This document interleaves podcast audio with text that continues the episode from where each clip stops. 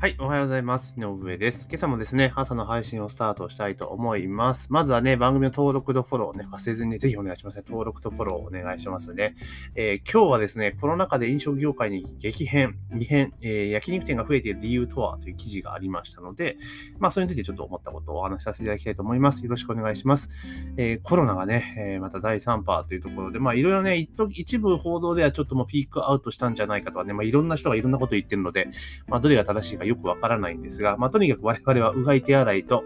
しっかりしてね、あとマスクをちゃんとするっていうことを徹底すれば、ある程度ね、感染予防につながるのかなというところなんですが、やっぱこのね、コロナの第3波というところで GoTo トラベルがどうじゃこうじゃとか、GoTo イートがストップじゃどうじゃこうじゃとかいうところで、まあ、お店側からするとかなりもう今大変な状況にやっぱり追われてるわけですね。で、例年この時期といえば何かって言ったらもう忘年会シーズンですから、毎年この時期にですね、ドカンと稼いで年を越してっていう、で、新年会でまたカーンっていうのが、え飲食店のね、特に居酒屋とかお酒を提供する側のお店側のね、えー、動きだったわけですけども、今年はもうそれがほぼ期待できない、えー、状況ですよね。夜8時以降のお酒の提供は禁止とかね、まあそうなってしまうともうかなりしんどいことなのかなという中ですね。で、やっぱそんな中でも、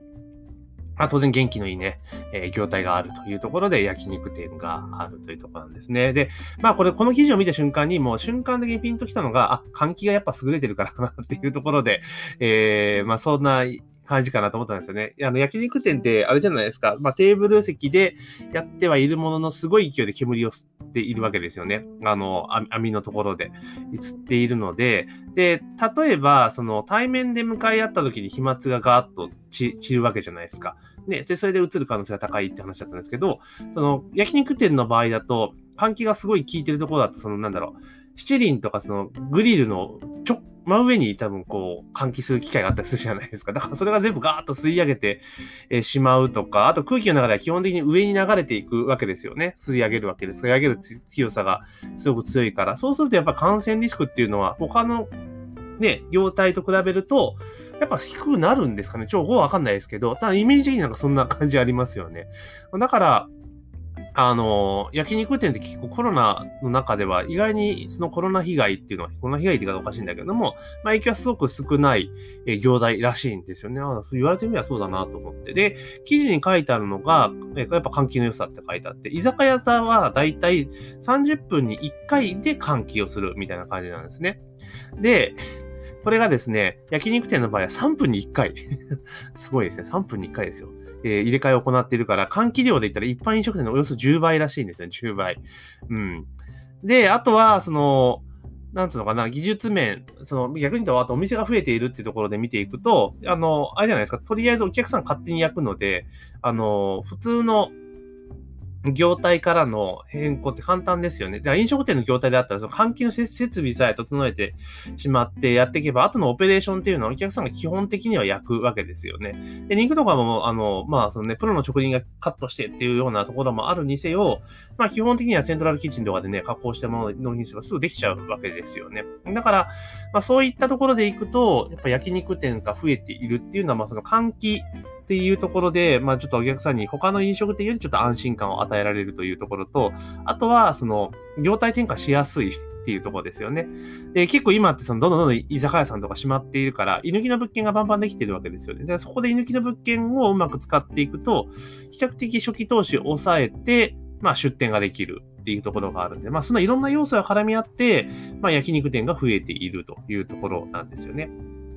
で、まあ、こうなってくるとですね、あの、まあ、まあいいと思うんですよ。焼肉店増えてくるっていうところがあると思うんですが、当然ですね、店数が増えれば、あの、人口増えるわけではないので、お客さんの奪い合いが始まってくるわけなんですよね。も、もちろんのこと。で、結局その、なんていうのかな、あの、この後のその、なんとかな、記事の後半のところで、まあ、肉は定期的に食べたくなるというのが、やっぱりあるっていうふうにお客さんも言ってるわけなんですよね。インタビューされた方は。うん。だから、そう考えてくると、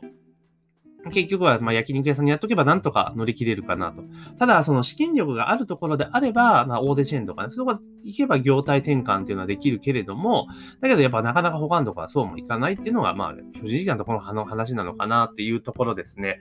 まあ、ただこれで店数が増えてきてしまうと、まあ、その副作用としてですね、当然お客さんの取り合いが始まってくるわけですよね。はい。みんなだって毎日焼肉は食べないですよね。うん、毎日焼肉食べないですよ。だからそうなってくると、まあちょっとね、これどう、どうしたもんかって話に多分なってくると思います。だこの後また、今は、その、他の業態が苦戦しているからこそですよね。あの、焼肉業態っていうのが、まあ、伸びてきている。ただし、これが例えばコロナが落ち着いてワクチンとかがね、ちゃんと流通し始めて、いやいやもう怖くないぞと、インフルエンザと同じぐらいの扱いの病気だぞってなってしまった時に、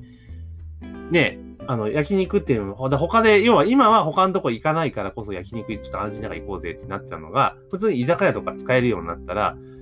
ね、当然お客さんが散るわけですよね。そうすると店の数が、要は需要に対して供給が多すぎるってことになれば、また淘汰されてしまうというところになってしまうんですね。だから、もちろんね、その生き残りをかけてってところで言って、こう、業態転換していくのはいいにせよ、まあ、やりすぎるとかなり、この後まだしんどい思いになるのかなと。だから、例えば、この焼き、まあ、投資、設備投資とかと考えると結構大変なんですけど、焼肉業態に転換した後に、その、平時に戻った時に、またちょっと違った、え業態というか、まあ、焼くものをベースにして焼肉だけではなくて、みたいな感じに、ちょっと新たなその次先を考えて仰天をしないと、ちょっとこの後しんどくなるんじゃないかなと、個人的には思います。今はいいと思うんですけどね。で、あとはその、一人焼肉のライクってあるじゃないですか。もうあんなん最強ですよね。今考えると。うん。だって、一人で焼肉を食べられるわけですよね。で、換気もいいし、みたいな。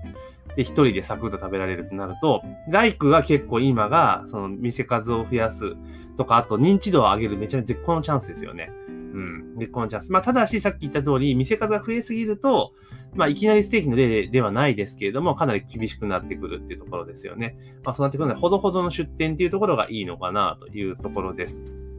なので、まあ、こうやってね、あの、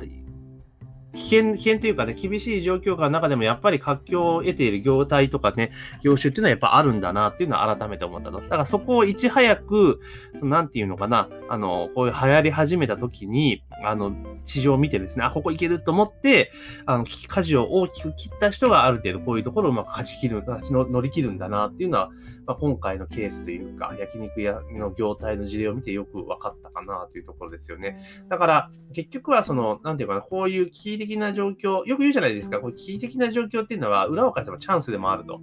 今までの、要はゲーム、今までのルールが、完全にゲームチェンジするわけだから、あの、既得権とかそういったものをひっくり返すチャンスでも確かにあるわけなんですよね。だから、右へ習いにしても、このままじゃやっていけないって言ってしまったらそこまでなんですよね。だけど、ここを後期と捉えて、いろいろ頭でに朝かい、あね、脳に汗かいていろいろ考えて判断した人がやっぱ勝つんだなっていうのは、まあ、今回のコロナの一連の流れを見てると非常に思いました。だから本当コロナがね、本当に凄まじい病気で全然ダメだったら、もう全然ダメだぞというような病気だったらそんな業態って存在し得ないわけじゃないですか。